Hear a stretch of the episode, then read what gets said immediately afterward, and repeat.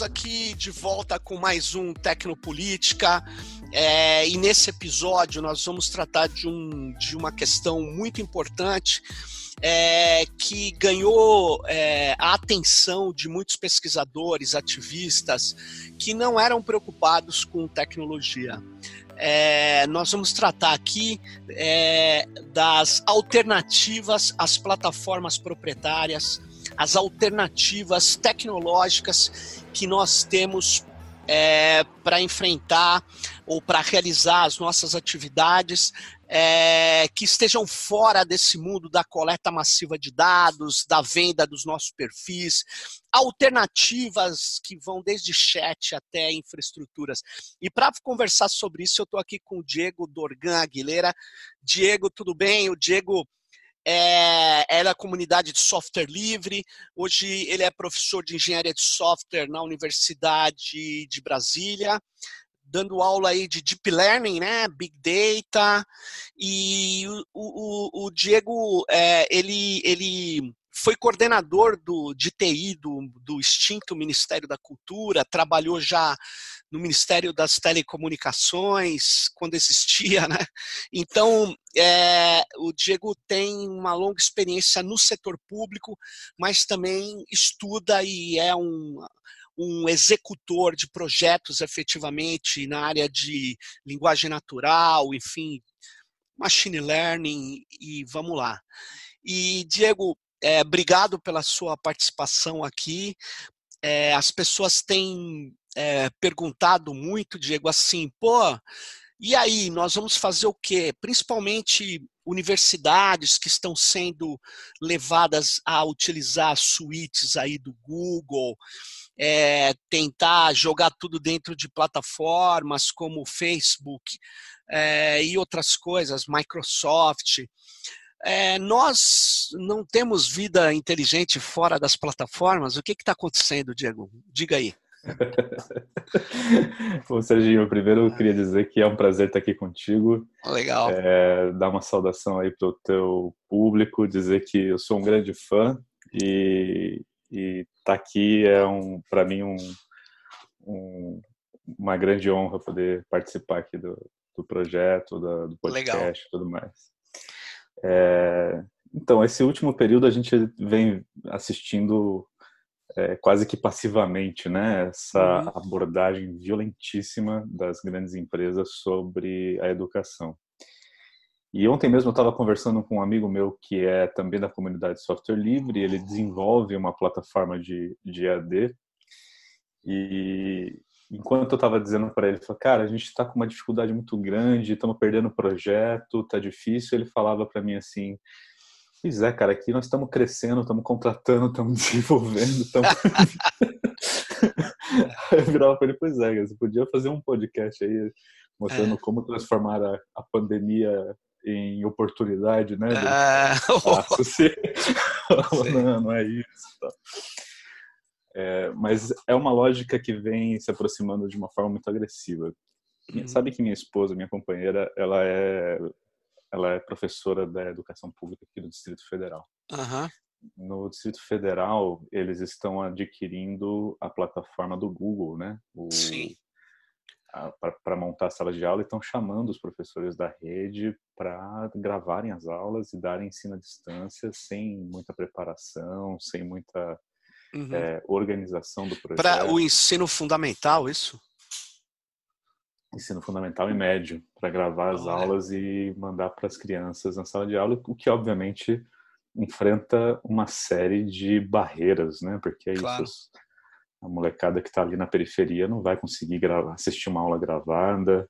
Não. A escola não tem a única função de transmitir também, né? Essa é uma discussão que eles têm feito aqui e que tem que ser feito em todo lugar, né? Que a escola não tem só a função de transmitir o conhecimento, mas de alimentar, de proteger, de cuidar, enfim, uhum. uma série de outras coisas que.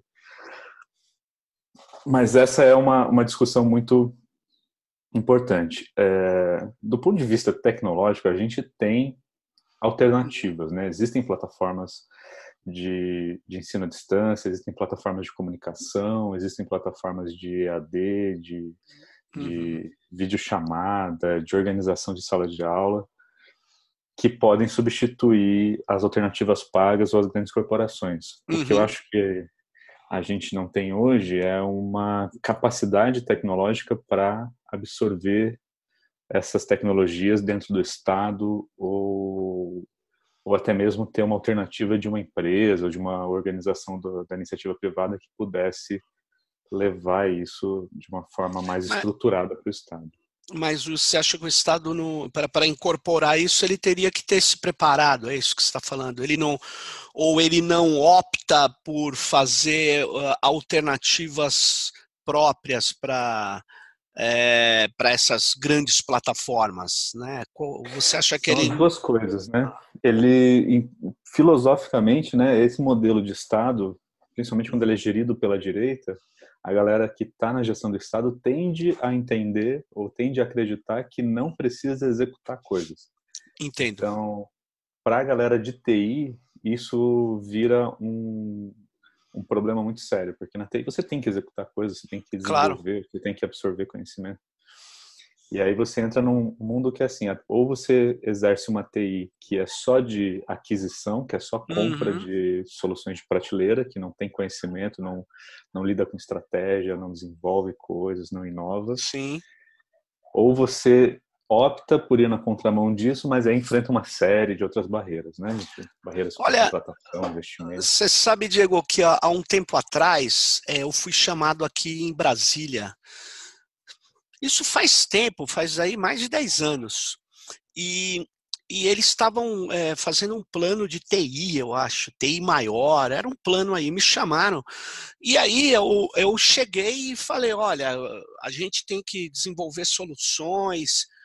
É, disse que a gente poderia é, incorporar um outro modelo de, de desenvolvimento de software, é, que fosse também um modelo que gerasse muito conhecimento para as universidades, para as comunidades de desenvolvedores brasileiras, né? E teve, na hora que eu estava falando como montar assim o um modelo, é, um gestor começou a gargalhar, assim, não de maldade, ele ele ele achou muito engraçado o que eu estava falando e até criou aquele climão, né? Porque, puta, alguém, você tá falando, alguém começa a gargalhar, né? Todo mundo para. E aí, o que acabou acontecendo foi que ele pediu desculpa, assim, logo em seguida falou: Olha, eu quero pedir desculpa, mas isso que está falando não vai acontecer, porque eu, por exemplo, jamais colocaria o meu pescoço na guilhotina. Falei, como? Ele falou: Não, é, eu, eu quero uma empresa para eu processar se ela não entregar o que eu pedi. É, nós não estamos aqui para desenvolver nada. Então, para mim, aquilo ficou nítido, né? E aí, quando ele explicou, as pessoas acharam bastante razoável. é, é, Essa é a pior e parte. Assim, é, e ele dizia: o Tribunal de Contas vai me perseguir. Né? É. Eu, vou, eu, eu não vou correr esse risco. É, eu quero uma grande empresa que, o, que já tenha trabalhado, inclusive, e, e aí eu comecei a ver, lembrar dessas coisas. O cara pega já um edital que já foi feito, uma concorrência já vencida, aí ele replica em vários órgãos, aí ele beneficia grandes corporações estrangeiras, principalmente. Exatamente. E Exatamente. aí ele fica amarrado. Então a gente tem um, uma, eu diria você, eu não sei agora os valores, tá? Mas os contratos de TI na esplanada só, na administração direta, são superiores a um bilhão de, de reais aí ah, todo muito, ano. Muito, muito mais, em, né? Em 2014, o TCU fez um levantamento, 2014, uhum. imagina. Em 2014 ele fez um levantamento que só os gastos de tecnologia do ano eram de 16 bilhões de reais. 16. Fora atrás... administração indireta, né? Fora a administração indireta. Ele só fica atrás da, das empreiteiras e da construção civil. Assim, é, é muita grana Entendi. que vai com tecnologia. Ah, então. Aí o que, que acontece? Você imagine, Diego, pegar é, e ter uma política. Não precisa ser uma política total, não. Se você pegar um percentual desse gasto e, e, e aplicar também para desenvolver soluções junto com nossos pesquisadores, junto com empresas daqui, junto com, com comunidades, a arejar e, e como, de certa maneira, você fez no Mink quando você substituiu fábricas de software, né?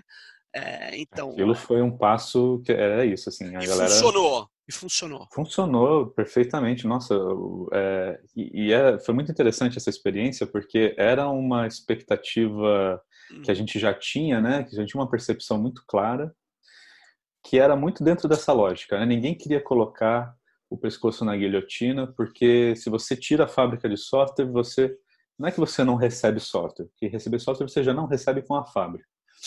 E, isso é, e é interessante como isso é muito claro para todo mundo, assim, e, e os caras, não, eu sei que a, so, que a fábrica que eu estou contratando é uma empresa que não vai me entregar software. Eu já estou ok com isso. Só que eu tenho o, o bode na sala, eu tenho alguém para culpar caso eu não consiga atingir uma meta, caso eu não entregue, caso alguma política pública seja. E, e eu olhava para isso com. Assim, eu não conseguia deixar de um lado, entender a postura do gestor público na hora que ele tomava essa decisão, mas de outro lado eu ficava numa leitura, cara, isso é um tipo de covardia também, sabe? Uhum. Isso é, um, é, um, é uma postura, é um tanto covarde, porque você deixa de, de executar uma ação, você uhum. deixa de perseguir um objetivo pelo medo de ser punido por não alcançar o objetivo. Quer dizer, sabe? É, e aí eu quando eu recebi a gestão do Mink na época, é, na gestão do, do, do Juca Ferreira, João Brant como secretário executivo, a primeira coisa que eu falei foi isso, falei, cara, a gente tem uma fábrica de software de 5 milhões de reais, um contrato que não entrega. E eu tenho é, conhecimento pelas, pelas experiências anteriores de que, porra, com um milhão de reais você monta um mega laboratório numa universidade pública, investe em gente, oxigena, claro. cria novos profissionais, inova e tal. Então a gente fez exatamente isso. A gente tirou da fábrica de software que estava por vencer, não precisamos nem romper o contrato, a gente só não renovou. Sim. Já foi uma crise danada.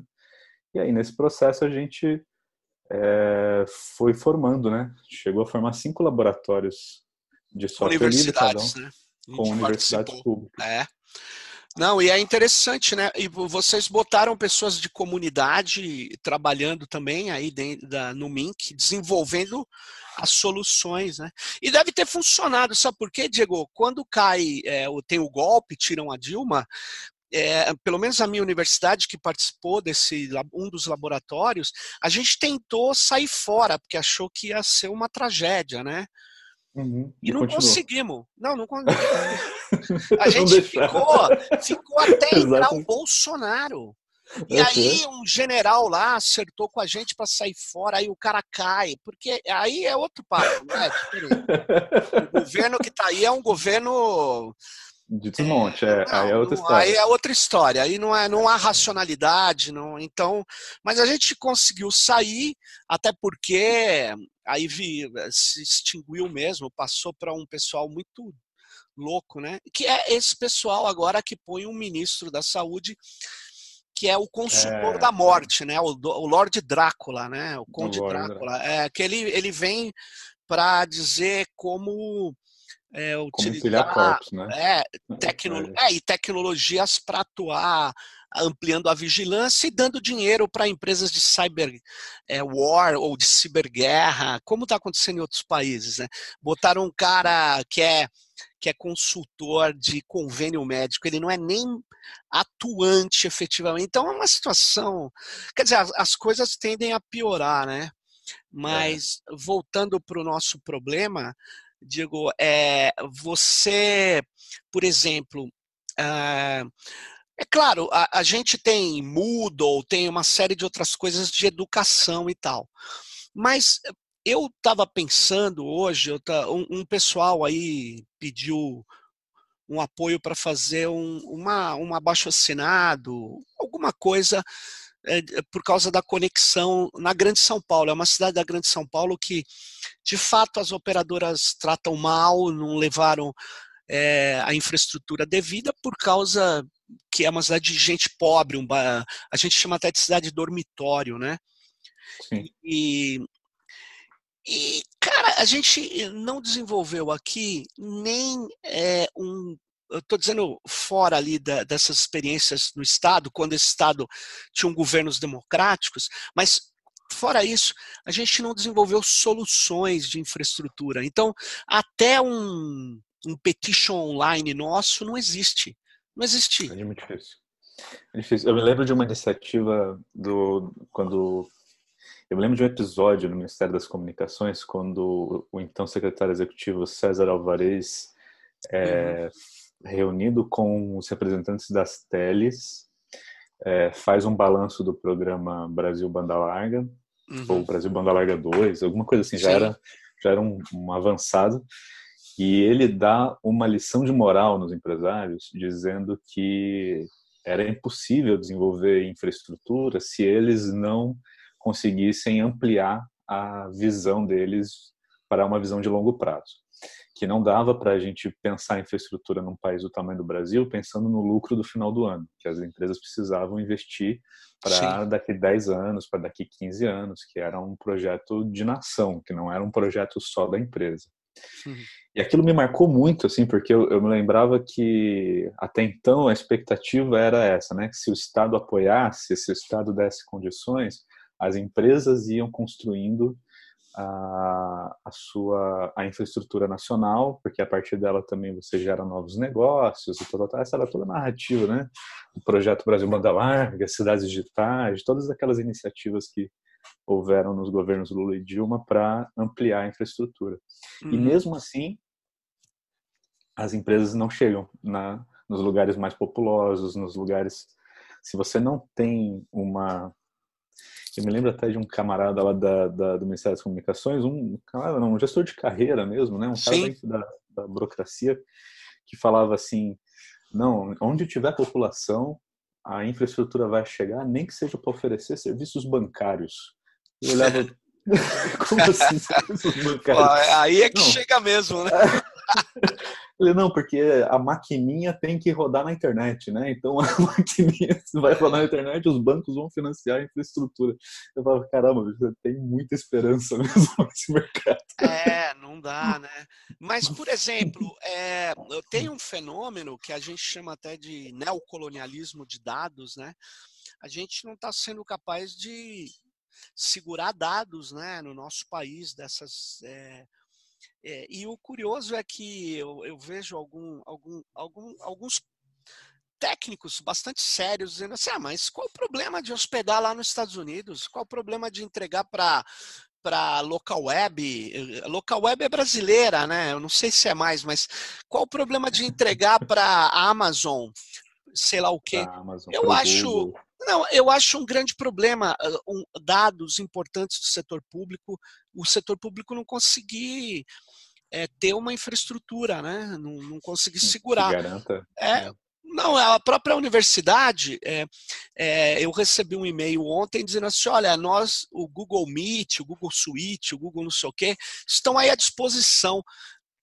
Aí teve um professor que me, me mandou um e-mail dizendo: Olha, isso aí é ilegal. Eu falei: Olha, não sei, eu, eu também acho estranho, porque se eu sou um gestor público e vem uma empresa, sei lá, e eu falo: Não, não, procurem essa empresa. Não, precisa ter licitação, né? Para uhum. poder uhum. entregar uma parte uhum. dos dados, porque dados são elementos que geram valor, portanto, que a universidade está fazendo é entregar algo muito valioso sem fazer licitação. Por que para esse e não para o outro? Eu queria o Tribunal de Contas né, falar, não, mas eles estão dando de graça, como se o modelo deles fosse cobrar. Não é, o modelo dele é pegar os seus dados ou os nossos dados pessoais, né, em troca de um serviço. Aí ele pega os nossos dados, articula perfis e vende para quem quiser nos atingir né? Por, é. Ou com mensagens, propaganda, seja lá o que for. Então, é, é, é, é extremamente é, equivocado achar que eles estão entregando alguma coisa de graça. E, é, e, a universidade fez sem licitação, como fazia na época, ainda faz na época da Microsoft, né, de comprar o hardware tem licitação, mas o software Vem ele de compra... graça. Ah, não, mas o software só tem esse, né? É de graça. De graça nada, uma licença. De graça, gasto, ótimo. Na verdade, a, a luta do, da comunidade de software livre fez com que a Microsoft reduzisse o custo de licenças para o Estado. Sim. No sim, mínimo, sim, sim. é o que eu falo, no mínimo, reduziu brutalmente, porque eles falaram, é melhor eu pôr o pé no chão aqui, reduzir a, a, o meu, meu ímpeto de lucratividade, que já é gigantesco, porque já é. Eles têm um custo muito pequeno de atualização, perto uhum. do que uhum. eles ganham né, de licença. Mas, Diego, na, nesse mundo da infraestrutura, é, é caro, né? É, eu digo, você construir uma solução. Porque nós, nós vamos precisar construir soluções, essa é a questão. Não adianta a gente só criticar. Uhum. Nós vamos precisar construir essas soluções aí para isso, né? Para a infraestrutura. É. Você sabe que tinha um, um ditado na, nas comunidades de software livre que falava assim, né? Quando chegou essa era do, do dos serviços online, da, da, da, oferta de serviços, de, software como serviço, e eu reproduzia isso muito na esplanada, falava assim, olha gente, não é de graça. Quando o serviço é de graça, o produto é você. E ficava todo mundo chocado, assim, como assim? É, quando o serviço é de graça, o produto é você, porque é você que está gerando renda para eles, é o teu dado, é a tua informação e tal. E tem que ter muito cuidado com isso, porque eu me lembro de uma iniciativa do Ministério do Planejamento, ainda no governo Dilma, que eles, numa, num ímpeto de se mostrar inovadores e mostrar uma iniciativa de automação, infraestrutura em nuvem, jogaram o SEI que era todo o sistema eletrônico de informações, sistema de processos administrativos do Ministério do Planejamento, com um monte de processos, inclusive é, restritos, processos é, sigilosos e tal, inclusive sobre empresas, né, sobre cobrança de empresas, é, de impostos atrasados, sonegados, tudo mais, jogaram isso na nuvem do Google. E aí a gente ficava olhando e falei, peraí, camarada, como assim você jogou a coisa mais rica, mais importante, a informação mais é, valiosa do Estado brasileiro numa máquina do Google e botou isso numa empresa americana, tal, tal. Ah, mas é de graça, eles estão fornecendo para a gente testar e tal. Eu falei, nossa, que lindo. Fornecendo, é, fornecendo para testar, né? Mas você, é, é você acha é, que existe. Você conhece alguma iniciativa aqui na América do Sul ou mesmo no Brasil da gente ter data centers que, que sejam coletivos, comunitários ou redes federadas que possam ter alguma tem alternativa, né? Uhum. Tem algumas, tem algumas. É, eu, eu sempre bati muito nessa tecla. Na gestão do Ministério da Cultura e depois ainda, no mesmo na iniciativa privada, eu batia muito nessa tecla de que a gente precisava ter tecnologia para garantir infraestrutura e não só tecnologia de software, precisava ter tecnologia de hardware, de redes, né? precisava ter redes físicas, fibra uhum. ótica e tudo mais. E não é que o Estado não tenha, né? Porque na verdade assim o Estado tem é, você tem as gigantes aí do estado, né? A Telebrás, a Dataprev, o Cepro, são máquinas impressionantes, assim, os maiores data centers da América Latina estão nessas empresas. É, você tem infraestrutura de cabeamento, de fibra ótica e tudo mais. A RNP, por exemplo, tem fibra ótica passando pela, pelo Brasil inteiro, já com backbone gigantesco, e é tudo infraestrutura do Estado. A grande questão é como é que você usa essa infraestrutura sem necessitar de ter uma licença ou sem necessitar de uma empresa é, estrangeira para operar ela. E hoje, se, você, se, a gente for olhar de fato, assim, né, fazer um grande parênteses, se a gente for olhar embaixo da, do capô, tudo que roda nessas máquinas hoje de orquestração e gestão de infraestrutura, boa parte disso é software livre. Boa parte disso é software livre. Nós estamos falando de emulação é, no mercado, um dos grandes emuladores top de mercado é da Red Hat, que vende licença tal, tal, tal, mas embaixo do capô está usando Linux, está usando é, o, aqueles orquestradores do libvirt, enfim, tem um, uma série de bibliotecas livres por baixo ali que fazem a orquestração das máquinas virtuais. Se você olhar dentro do código do Kubernetes, do Docker, a gente está falando ali de um monte de modelos de negócios um tanto bizarros, meio mesclados, mas que no fundo é tudo software livre, você consegue utilizar, baixar, forcar, criar outras versões.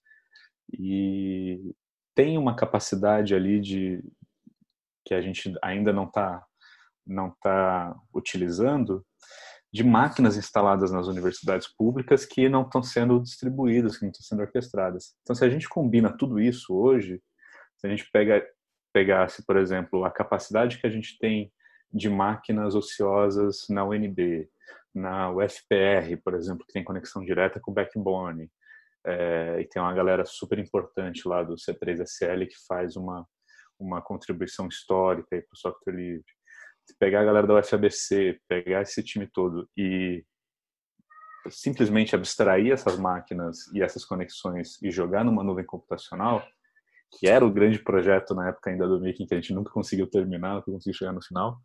Se conseguisse jogar isso numa grande nuvem computacional das universidades, esse recurso fica disponível para as próprias universidades poderem, inclusive, ofertar isso para as escolas e para as redes municipais de ensino. Chegar, olha, você precisa de ensino à distância? Precisa. Você vai ter que chegar na periferia para esse ensino à distância? Vou ter que chegar. Então, porra, tá aqui a plataforma, tá aqui o software, tá aqui a, a solução. Você utiliza de graça, você não vai ter que pagar pela sua pela pela sua infraestrutura, mas não porque ela é de graça, mas porque o Estado já banca ela, né? ela já tem um custo bancado pelo Estado, e você vai chegar na população sem precisar entregar os dados dele, dados das pessoas, das, dos menores de idade, inclusive, para essas grandes empresas. Então. Interessante. É que precisa de uma articulação, então, né? Uma, um projeto, né? Um projeto. É, na verdade, então, é, o, soluções, talvez por alguns recursos sejam inevitáveis, é fundamental, porque você não faz nada sem um recurso aí, mas não é uma coisa do outro mundo você fazer uma rede federada, né? Por exemplo, talvez. É... Exato. A gente teve uma experiência na UNB, ainda na época do, do pouco depois do MIC, a gente teve uma experiência na UNB uhum. para fazer uma nuvem computacional usando o, uma plataforma livre chamada Open Nebula. E aí eu uhum. tive um contato com um professor na época que era gestor, não era ligado à política nem nada disso, inclusive era um, um, um gestor muito competente, é um cara que tinha projetos publicados com o exército sobre redes uhum. de comunicação militares e tal. E aí a gente começou a bater um papo, ele me mostrou o data center, mostrou a equipe, tal, tal, e de repente falou, ó, esse aqui é o nosso data center, nós temos uma capacidade aqui é, X%. Desse X%, é, eu sei que 70% está ocioso, mas eu não consigo utilizar porque ele está sendo alocado em algum projeto que não está sendo usado. Uhum. Rapaz, 70% de capacidade do seu data center ociosa porque está alocada sem utilização é falta de gestão, né? Isso não é, é entendo. Não é uma coisa. Se você joga uma, uma máquina, porque é isso, né? A lógica é o quê? O cara vai lá, instala as máquinas, distribui um monte de máquinas virtuais e essas máquinas ficam lá alocando processador, memória, tal, tal, tal, e ninguém utiliza. Se você uhum. joga isso numa nuvem computacional, utilizando um OpenNebula, um OpenStack, utilizando um, sei lá, um, hoje em dia, né, já com Kubernetes, com Docker, com essa tecnologia de abstração um pouquinho mais, mais suave, você consegue utilizar sob demanda e fica tudo disponível para quem quiser utilizar. No Lápis, no laboratório é, de, da, da UNB, que a gente desenvolve software livre lá na engenharia de software, a gente tem, por exemplo, um clusterzinho Kubernetes com seis lâminas, com seis, tem uma, um rackzinho com máquinas e tal, que a gente disponibiliza para os projetos, para os alunos, para os cursos, para utilizarem é, direto no Kubernetes. O cara uhum. precisa ali, ah, preciso, preciso rodar um Jupyter Notebook para uhum. processar aqui um algoritmo uma, um, um, notebook sobre inteligência artificial para rodar umas redes neurais. Eu vou lá, provisiono dentro do lápis, rodo as máquinas lá e, na hora que eu termino, encerro meu Agora, você colocou um problema interessante. Você acha aí, Diego, é, portanto, é, esse mundo de é, aprendizado de máquina, ele, ele tem muita coisa, então, em código aberto, vamos dizer, os próprios algoritmos Sim. são abertos. Então, você, a gente conseguiria é, os sindicatos, o movimento popular, se tivesse capacidade técnica, ele utilizaria isso. Ele sim, não precisaria sim. ficar na mão de uma Microsoft, Google. Não, é, é, é, eles, é interessante até porque nesse modelo, nesse movimento, até acho que em certa medida por conta da movimentação dos grandes empresários, nesse lance da, da inteligência artificial e, e, dos riscos da inteligência artificial, é, boa parte dessas grandes empresas que desenvolvem é, frameworks, né, que desenvolvem tecnologia de primeiro nível para inteligência artificial, eles desenvolvem em software livre, inclusive porque boa parte das contribuições vem da comunidade científica. Uhum. Então é muito difícil você fechar um algoritmo que o cara na academia já publicou no artigo, entendeu? Entendi. Então o cara já joga isso para para bibliotecas abertas, para receber mais contribuições, etc. Você tem alguns casos isolados, é, principalmente na China e nos Estados Unidos, onde você tem laboratórios fechados que não publicam tantas coisas. Mas, por exemplo, o DeepMind do Google é um laboratório que fica no MIT e que publica artigos, publica tecnologia, publica frameworks, tudo é, aberto no site dele. Você pode ir lá e baixar sobre aprendizado de máquina, sobre raciocínio de máquina, sobre é, todo tipo de tecnologia que você pode ter, eles estão publicando e contribuindo. Agora, sindicatos e movimentos sociais ainda estão um passo muito atrás. Ele, a gente tem uma, uma defasagem é, tecnológica é, histórica nos movimentos progressistas, Sim. que que vem de muito atrás assim, da própria concepção, né? De eu costumo dizer, inclusive, que às vezes eu acho que essa própria relação do movimento progressista com o governo transformou a visão que a galera tinha sobre tecnologia na, no movimento social e, e, importou um pouco dessa lógica, né, de você ter o cara lá na, na estrutura pública com medo do TCU comprando tecnologia como se fosse commodity de uma empresa e você vê no sindicato a mesma coisa. O cara Entendi. dentro do sindicato comprando tecnologia e não investindo em desenvolvimento, não investindo em equipe interna. A gente teve um debate grande recente com o pessoal é, desse campo, né, do, do PT, PCdoB, PSOL e tal, onde a gente falava assim, cara, a gente quer desenvolver análise de dados, algoritmos de machine learning, a gente quer mapear redes sociais para encontrar quem são os robôs do Bolsonaro, por exemplo, quem são, uhum. por que, que o Twitter não faz nada, por que, que o Facebook não faz nada com relação a isso. Ah, mas não é que não faz nada, o cara foi lá e bloqueou 200 páginas. Uma ação tímida, próxima do que precisa ser feito, né, para a gente dizer o mínimo. E, é. e, a gente vê uma, uma, uma dificuldade muito grande, porque aí aparece um cara e fala: Não, eu vou desenvolver um aplicativo que vai resolver tudo. E aí todo mundo se apaixona pela ideia de ter um aplicativo que vai resolver tudo. A, ba a bala mágica, né? A bala mágica. Os vendedores de terreno do céu não ganharam tanto é. dinheiro agora como nessa, é. nessa história do WhatsApp. Eu é. vejo o pessoal falando assim, não, porque eu tenho uma ferramenta de psicometria, eu tenho uma ferramenta de disparo do WhatsApp e todo mundo cai que nem pato, assim, é um negócio impressionante.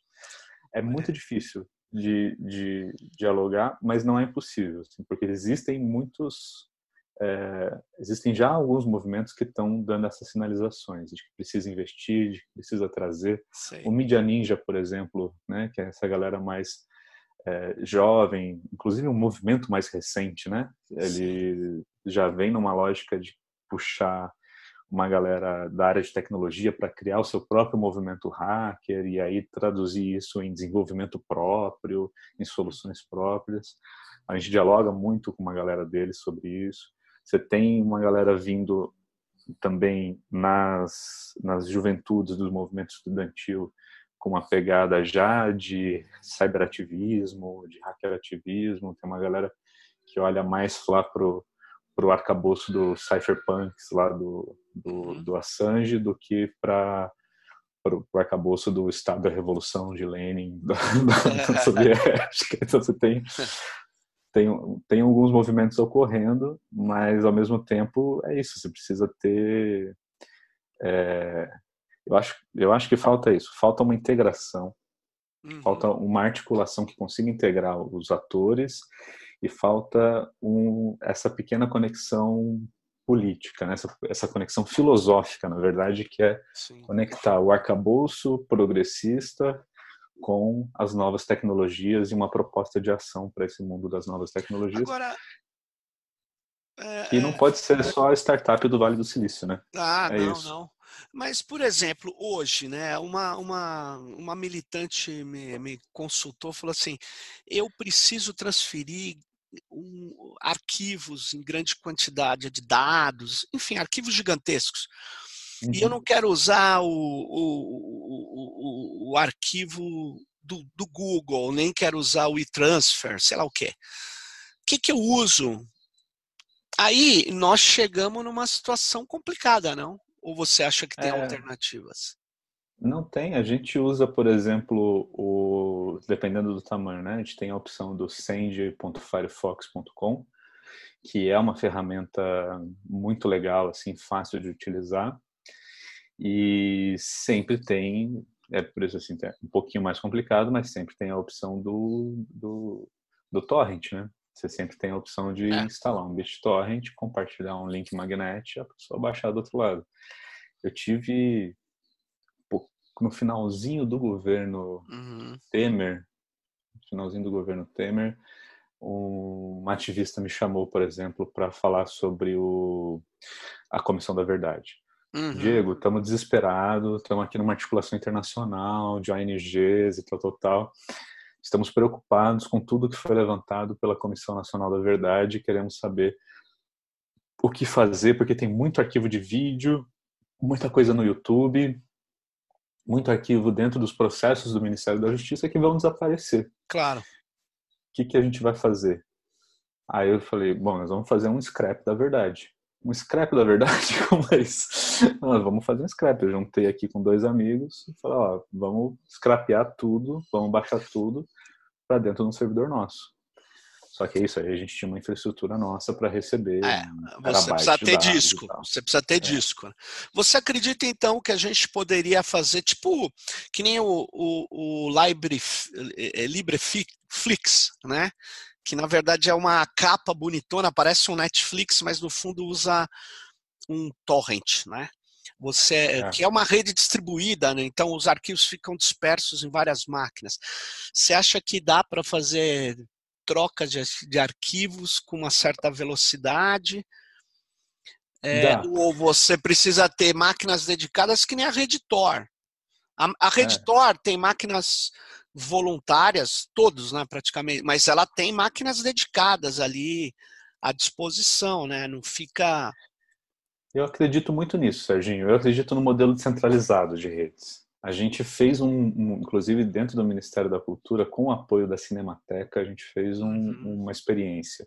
Sim. A Cinemateca tem um data center é, petabytes de dados, assim, tem um storage gigantesco, tem processamento, tem uma rede da RNP junto ali com 40 gigas de dados, um negócio monstruoso. Uhum que ninguém dá nada, porque você olha e o data center ele parece uma casa de jardineiro, ele é uma casa de jardineiro reformada. Você chega na Cinemateca, tem aquela casa do jardineiro, você não dá nada. Você entra lá dentro, parece que você é. atravessou um portal para outra dimensão, assim, um data center violentíssimo.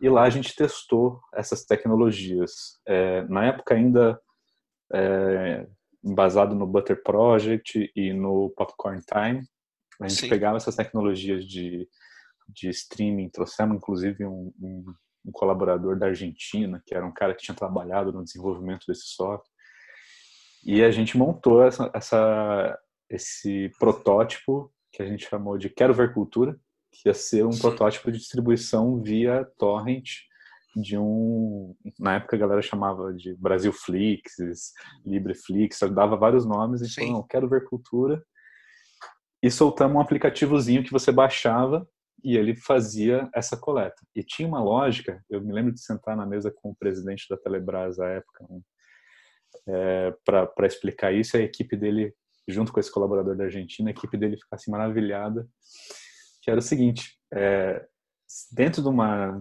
infraestrutura compartilhada, dentro de uma infraestrutura descentralizada, diferente de uma, de uma infraestrutura centralizada, onde quando você tem muito acesso, você gera gargalo e gera um problema, Claro. Na descentralizada é o contrário. Quando você tem muito acesso, você tem muita gente reproduzindo o seu conteúdo. Claro. Ou seja, quanto mais acesso você tem, melhor a sua qualidade de streaming, melhor Porque a sua qualidade. Porque a cada acesso também ele passa a ser um redistribuidor, né? Exatamente. Em outra medida, em outra velocidade, aí tem claro. as equações todas para medir isso, mas a lógica final é essa. Se você compartilha de vídeo, e aí para histórias você tem a opção do IPFS, você tem a opção de outras ferramentas é, para fazer também compartilhamento de de, de arquivos. Para fazer vídeo, você tem. Eu me lembro que a gente tinha um pequeno detalhe que era fazer aquela transmissão de baixa qualidade, depois aumentar para a transmissão de alta qualidade, uhum. é uma coisa que o sistema centralizado consegue fazer e a gente não conseguiria fazer na descentralização, você tem que sempre distribuir em alta qualidade, mas que ao mesmo tempo você tem um outro ganho, que é isso, assim, quanto mais gente assistindo, mais... Então, se você já garante uma infraestrutura parruda, como a da Cinemateca, por exemplo, o resto a própria rede monta por si própria, né? Ela vai distribuindo e vai, vai ganhando esse espaço.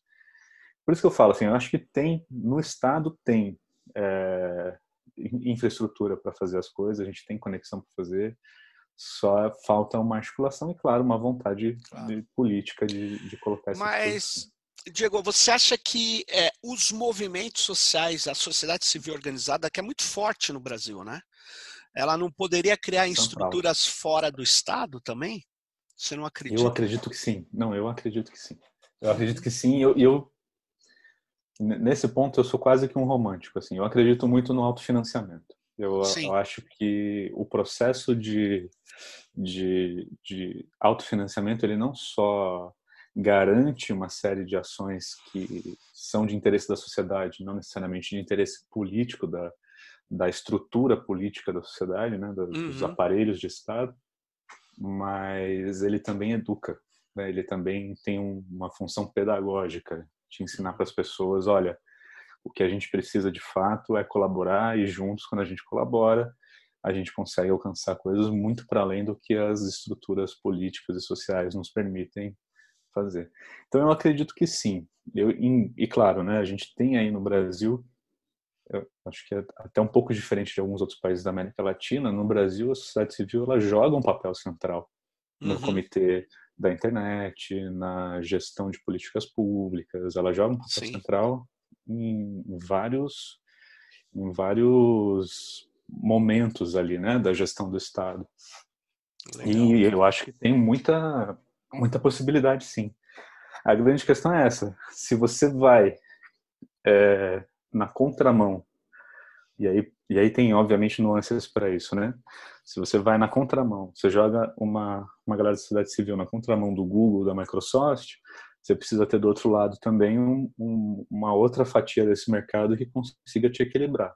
É maneira claro. que a gente fazia muito isso na, na gestão do, do Mink. Assim, a gente tentava puxar os atores de uma forma que é, desse algum nível de equilíbrio. Então, ao mesmo tempo que a gente comprava briga com a Microsoft, a gente fazia amizade com a galera da Alemanha, lá, da, da OpenSUSE e tal, e falei, olha, vamos trazer um player novo aqui porque a gente precisa né, uhum. ter algum nível de equilíbrio aí dentro do mercado. Então, matem-se no mercado e nos deixem trabalhar aqui para poder organizar bem as coisas. Então, acho que tem um pouco disso, assim, também, de é. entender o que é essa estratégia, como construir né, esse papel da sociedade civil no processo. Mas tem vários, né? Tem intervozes, tem comitê gestor da internet, você tem Internet Labs, enfim, tem um monte de, Legal. de atores importantes aí. Ou seja, nós temos que é, ter soluções de articulação, né? Porque que a solução tecnológica, opções tecnológicas a gente tem. O que a gente precisa, então, na verdade, é articular isso uh, e ter soluções estratégicas para isso, né? Seja os movimentos, sejam é, o Estado, né? Então é uma questão de opção, né? Pô, legal, Diego. Eu, eu, eu agradeço aí a sua participação. A gente vai encerrando aqui mais esse Tecnopolítica e certamente a gente vai voltar a conversar sobre essas soluções e projetos que nós vamos ter que fazer subir, porque existe sim vida inteligente fora dessas plataformas né? e nós podemos articular tudo isso aí. Então, valeu, agradeço muito aqui e todos que estão nos ouvindo e, e todas e todos que estão nos ouvindo. Até o próximo episódio do Tecnopolítica. Valeu, Diego, obrigadão. Valeu, Serginho. Obrigadão. Valeu. Um Outro.